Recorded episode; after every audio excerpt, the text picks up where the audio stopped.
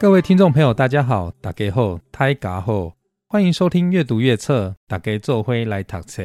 终于来到吃的台湾史下集，怎么吃的台湾史了？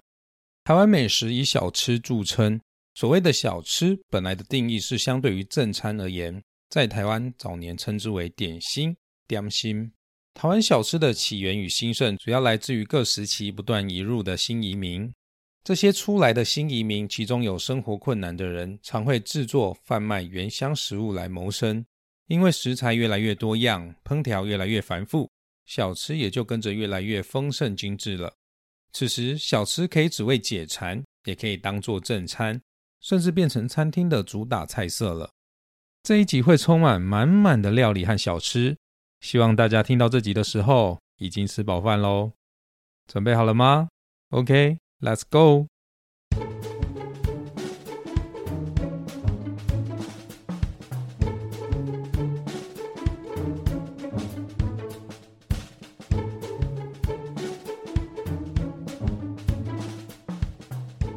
说到台湾人最爱的肉食，鸡肉肯定排行第一。举凡炸鸡、烤鸡、鸡排、咸酥鸡、咸水鸡，坐月子吃的麻油鸡，冬天进补的烧酒鸡。从鸡冠吃到鸡脚，鸡骨头还能用来熬汤。一只鸡全身上下都被充分利用，吃个精光。台湾人真可谓是无鸡不欢啊！尤其是在过年时候的团圆饭，必定要有鸡肉上桌。因为鸡的台语 “gay” 和家的台语 “gay” 同音，所以台语有一句俗谚叫做“假 gay 加也 k gay”。可是翻开我们台湾的吃鸡历史，我们会很惊讶的发现，原来最初我们台湾的原住民。竟然是不吃鸡的哦！一六零三年冬天，明朝将领沈有容奉命前往东番，也就是现在的台湾，剿灭倭寇。当时在福建连江，也就是现在的马祖，有一位知名文人陈帝，尔东城状元及第的帝，他也跟随军队一同前来台湾。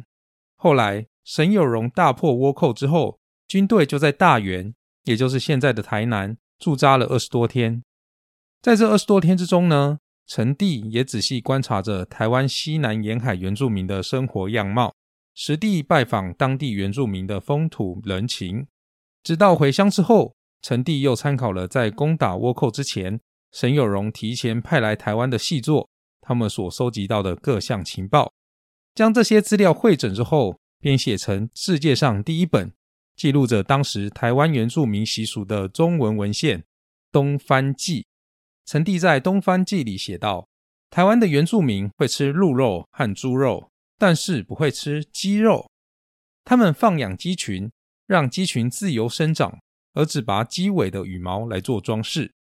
当时的希拉雅人会吃鹿肠子里的百草膏脂，也就是鹿肠里还没被消化成为粪便的草。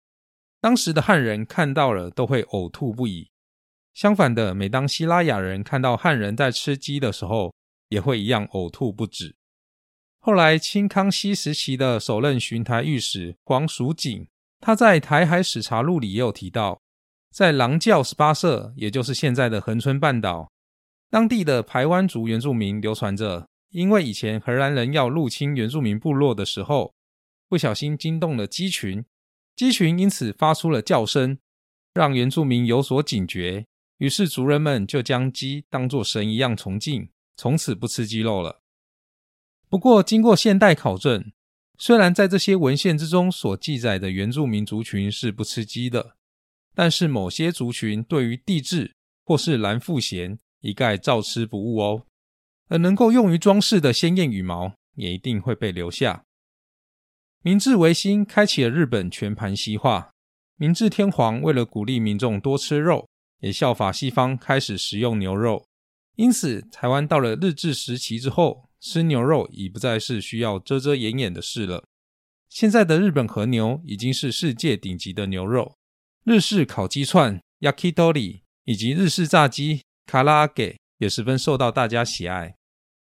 一九三零年代，大道城著名的高级台菜饭店蓬莱阁有一道需要提前预定的招牌菜色，叫做挂炉烧鸡。一只全鸡要先使用五香粉、肉桂粉、盐巴、糖和甘草粉等干料先腌六个小时，接着再用湿料、豆腐乳、红糟、姜、蒜、酱油，以及用黑糖和桂圆所熬制而成的秘制糖浆，刷上外皮，腌制三个小时之后，再用高温进行焖烤。要做好一只鸡，就得用上一个工作天的时间。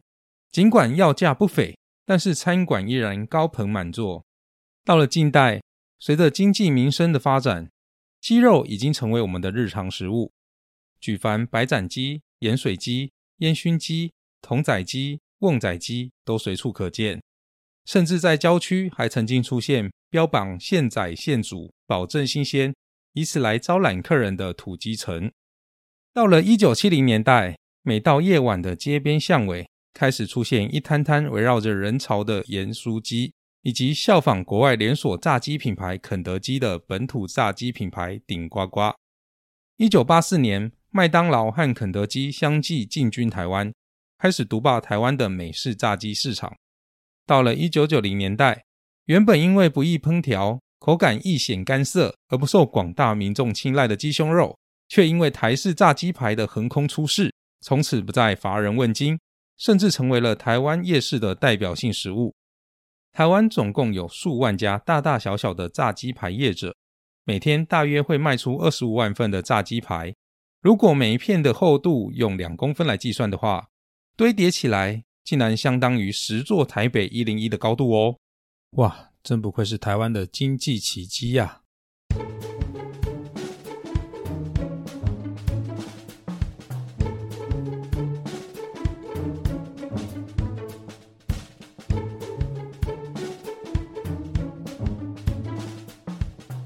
各位知道野兽猎捕到猎物之后会先吃哪个部位吗？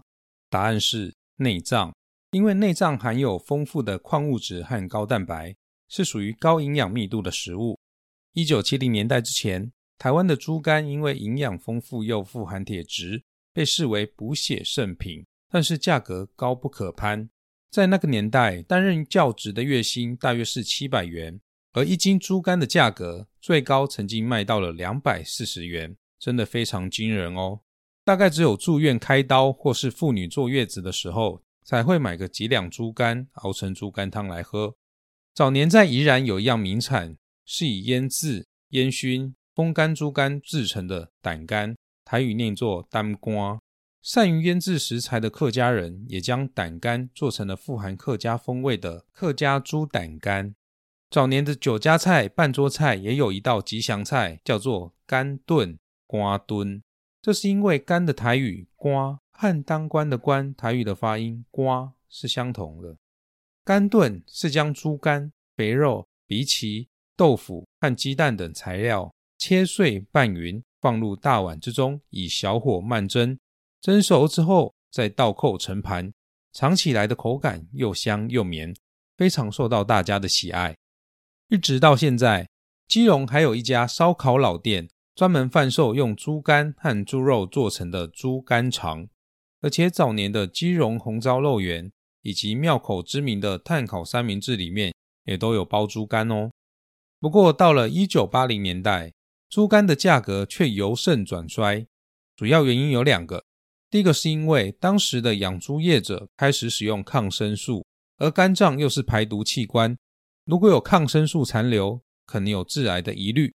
经过媒体报道之后，引发了民众的恐慌。第二个原因是猪肝的胆固醇含量非常高，而当年的健康资讯说胆固醇不能摄取过量，也影响很多人不敢食用猪肝了。由于这两个原因的加成效应，导致猪肝的价格如雪崩般下跌，不但比猪肉还便宜，甚至还乏人问津。当猪肝已经不再是珍贵食材的时候，很多小吃跟菜肴就不再使用猪肝了，肝炖甚至完全消失于宴席之上。随着医疗研究发展以及友善养殖观念的进步，到了二零一零年代之后，台湾有养猪业者主张以不打针、不吃药的方式饲养健康猪，还有用优质饲料及舒适环境养殖的品牌猪。先进的饲养观念渐渐消弭了台湾人对于抗生素残留的疑虑。另外，就是根据多项研究指出，饮食所吃下的胆固醇对于血液中的胆固醇浓度并没有显著的影响。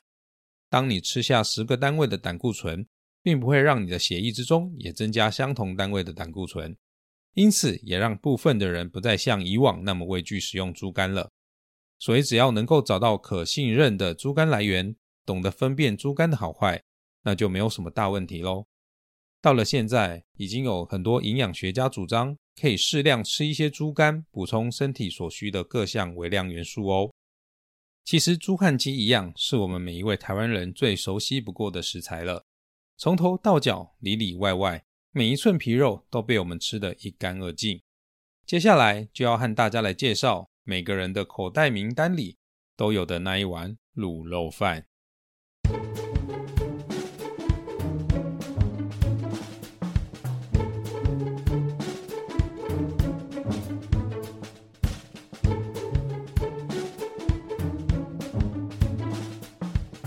台湾是从什么时候开始出现卤肉饭的呢？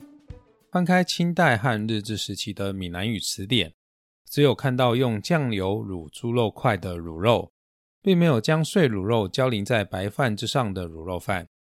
因此推断，卤肉饭应该是在战后才出现的。有人推测，因为战后人民较贫困，买不起整块猪肉的人，只能向摊贩购买或是索取切肉所剩余的猪皮、肥油和肉屑。将这些边角料带回家之后，切碎和酱油、油葱酥卤成一锅，再趁热淋在白饭之上，根本就是猪油拌饭的加强版。后来，这项庶民美食被小吃摊吸收改良，加以贩售。随着小吃摊在战后开始蓬勃发展，卤肉饭也逐渐成为了台湾的美食标的之一。说到真正的古早味卤肉饭，不得不提到在上面摆放的配菜。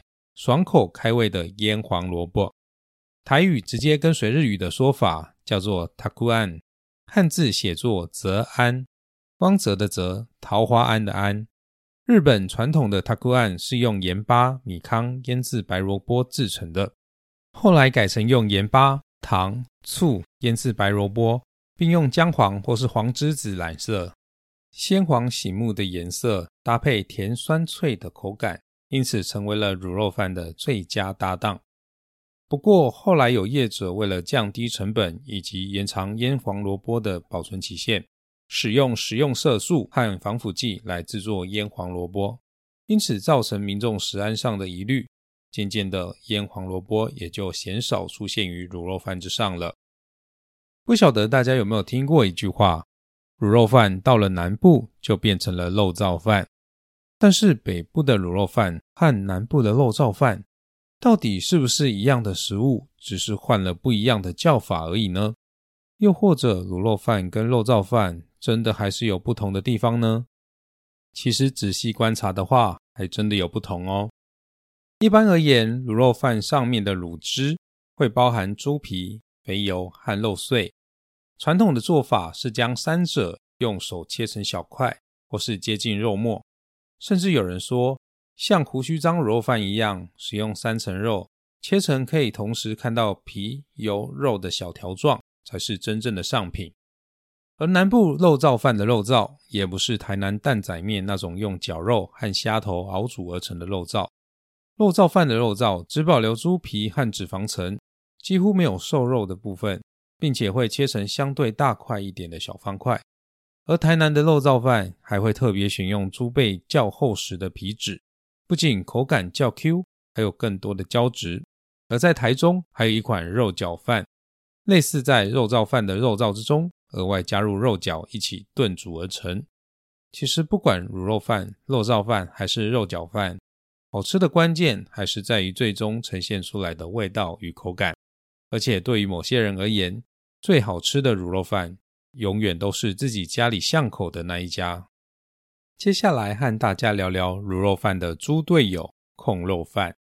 大家现在听我念“控”，其实是长久以来大家听到台语的发音“控霸崩”，觉得“控”这个音十分的传神，所以直觉性的挪用于中文发音。现在大家在市面上常见的“控”的用字，有火字旁，旁边加一个“空”字，这个字的读音叫做“轰”。或是火字旁再加上一个广字，这个字念作矿。其实依照教育部台湾闽南语常用词词典里面所写的正确用字，应该是火字旁再加上声音高亢的“亢”才是正确的写法哦。这个字中文念作“亢”，也就是炕肉饭。不过你也知道，为了让大家听得顺耳，不会出戏，我在这里还是念作“控肉饭”。台湾以控肉饭著称的县市就是彰化县了。虽然市面上大部分的控肉饭都是使用三层肉，也就是五花肉，但是彰化也会使用腿裤，也就是猪后腿的部分，中文称之为蹄膀，或者更精确一点的说法，是指蹄膀上方带皮的后腿肉。台语“控”这个字的意思就是小火慢炖，煮到软烂。所谓的控肉，就是将酱油、糖、米酒跟香料和三层肉一起慢炖。现在很多店家会把一块块的三层肉放到卤肉饭的卤汁里面一起卤，在白饭上面先淋上卤肉汤汁之后，接着再放上一块卤的软嫩入味的三层肉。这样就成为卤肉饭和控肉饭的 mix 版本喽。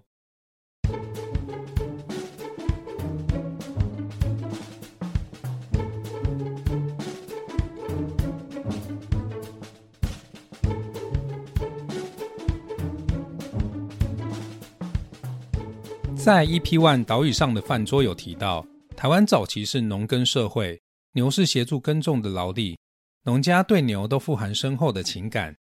而民间一般也认为，牛是充满灵性的动物，吃牛肉会遭受报应，所以不吃牛肉已经算是当时社会大众的一种共识。那大家一定会觉得很奇怪啦，既然不吃牛肉，那么那些牛肉料理又是从什么时候开始出现的呢？有人说是从日治时期，因为日本明治维新之后开始西化，连带的将吃牛肉的习惯带进台湾。另外也有人说。跟随国民政府撤退来台的四川空军眷属，他们所研发的川味红烧牛肉面，就是台湾牛肉料理的滥觞。但是事实上呢，在清代的台湾方志就有记载着宰牛寮、牛肉寮、牛肉巷这些地名。现在台湾也还有中牛坑、中牛寮、牛灶间这些旧地名。中是台湾的台，右手边加上一个刀字旁。这个字是从台语的用法直接翻译过来的，在台语念作“台鲁 K”、“台鲁寮”。其实，在清代，官方还多次颁布了禁止杀牛的命令，甚至还立碑示禁。可见，台湾从清代开始就有杀牛的行业以及吃牛肉的行为。时间再往回推，荷兰人从台湾卖到中国的肉类腌制品，除了以鹿肉制成的鹿脯为主之外，也包含了牛肉干和牛皮。而郑成功的军队在攻打荷兰人的期间，也是有食用牛肉的记录，因此可以推测，台湾食用牛肉的时间悠久，只是大家都隐晦不说。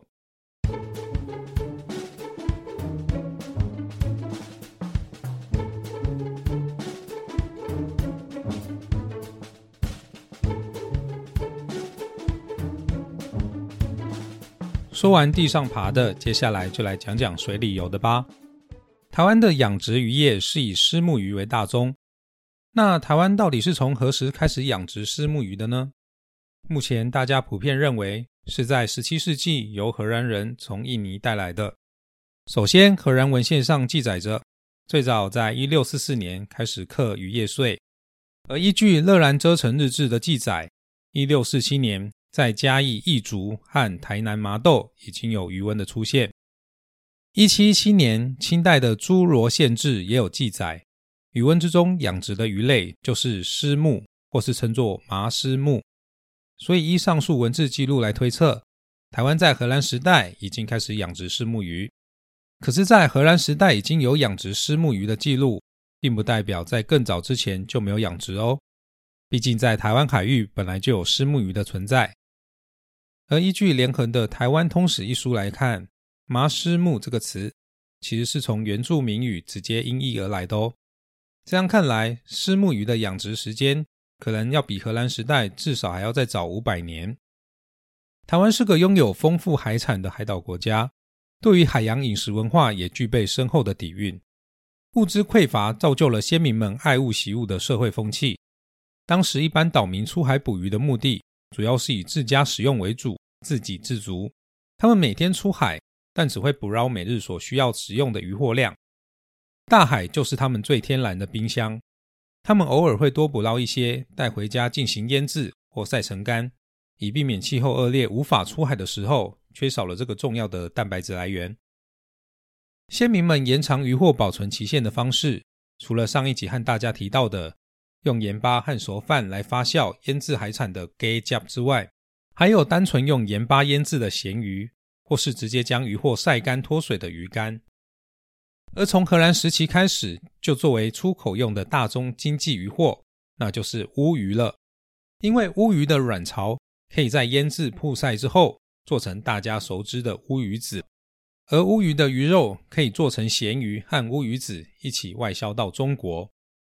后来到了日治时期，日本总督府十分重视外销乌鱼子所带来的经济效益，还特别从日本长崎县聘请了专家到台湾，教授西南沿海的渔民乌鱼子的烘制技术，将乌鱼子炙烤到双面金黄、晶莹剔透，入口后绵密为黏，香味四溢。这道佳肴后来也成为蓬莱阁的宴席中第一道冷盘四盖碗的要角之一。而从日本引进的腌晒鱼技法之中，最为人熟知的当然就是一夜干了。一夜干顾名思义，只有经过一夜的干燥，目的在于让鱼肉因为失去一些水分，而让肉汁更加的浓缩，既不失新鲜，肉香又更浓厚。一夜干的传统制法是将鱼肉用薄盐腌制后，挂在屋外风干一晚，以及曝晒隔天的日光。因此，需要在寒冷的环境，鱼肉才不会变质。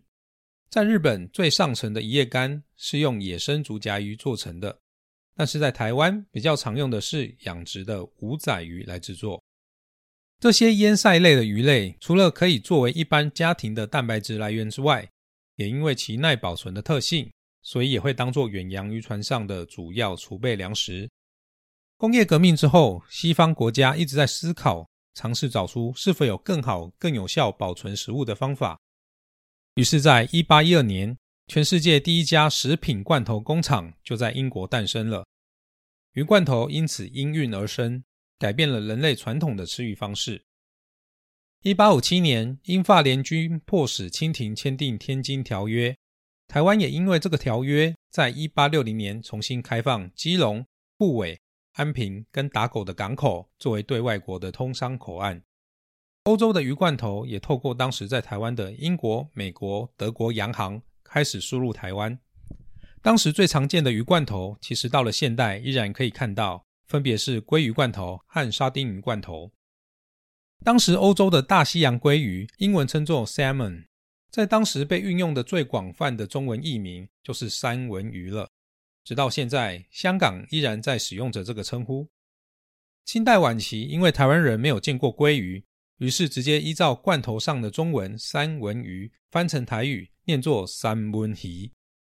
到了日治时期，虽然台湾已经有从日本北海道进口的红龟，但是台语却称呼红龟叫做“昂莲鱼”（红鲢鱼），而不是三文鱼。因为三文鱼在当时已经成为所有鱼罐头的代称了。尽管到了现代，已经有青鱼、煎鱼或尾鱼做成的鱼罐头，但是经历过日治时期的长辈们，仍然习惯称呼鱼罐头为三文鱼。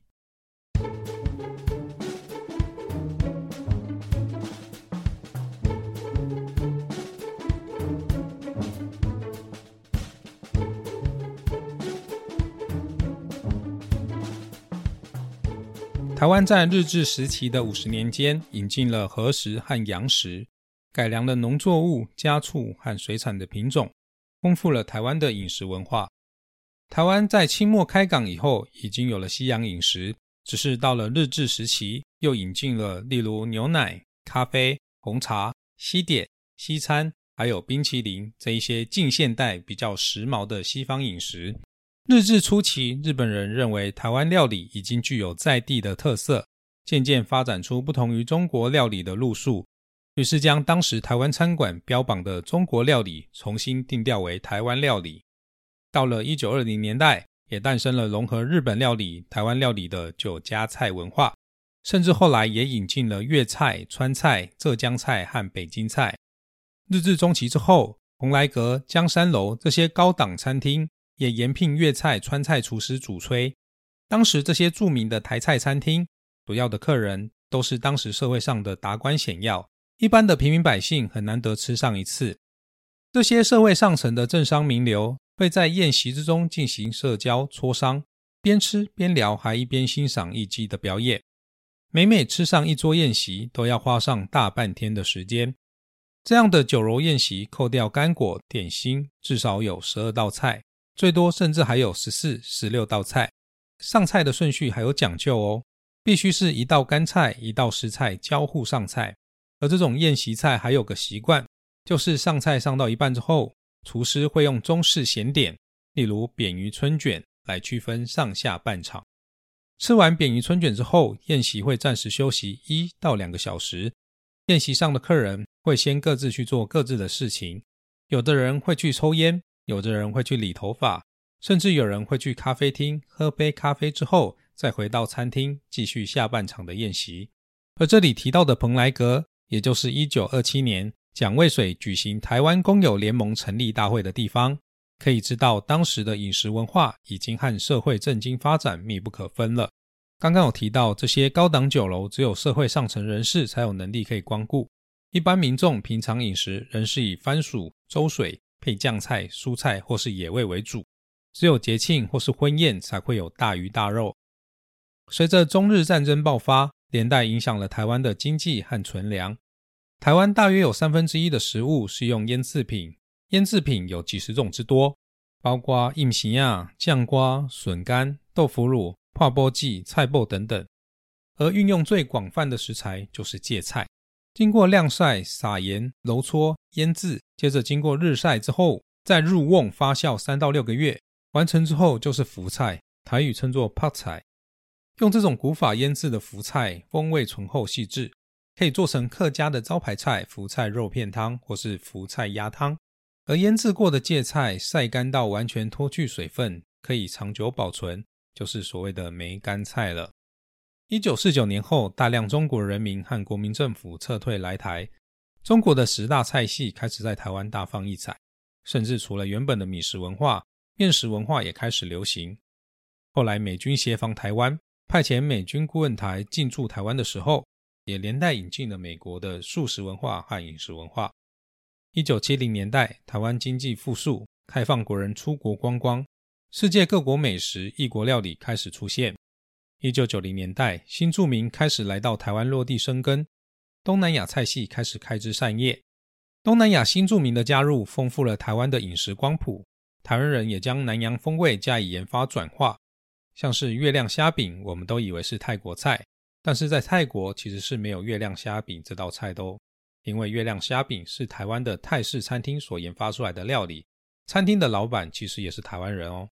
而我们熟悉的打抛猪，原本使用的香料是打抛叶，后来也被台湾的泰国餐厅换成了台湾人比较熟悉的九层塔。饮食其实是很有趣的一连串的变化变动，是由在这个土地上的每一个族群共同融合而成的，属于这块土地的特有味道。饮食是一种文化，也是窥见文化变迁的窗口，记录着这块土地上的人文脉络。宫庙与市场周边形成的小吃文化。美食的分享、人情的共餐形成的半桌文化，漳泉潮福客家米食与腌菜文化，这块包容许多族群文化的土地上，持续不断滋养出记忆的内涵，碰撞出味觉的火花。这就是台湾菜最动人的风貌了。听到这里，大家应该都饿了吧？哇，我决定要到夜市去打打牙祭了。台湾的料理多到说不完，一定还有很多料理成为这两集的遗珠之憾。各位听众朋友，如果有哪些台湾小吃或是料理的科普知识，也欢迎在 Apple Podcast 下面留言和我们分享哦。这里是阅读阅测，很高兴能够在这里和大家一起读完一本好书。我是老维，我们下一集见喽，拜拜。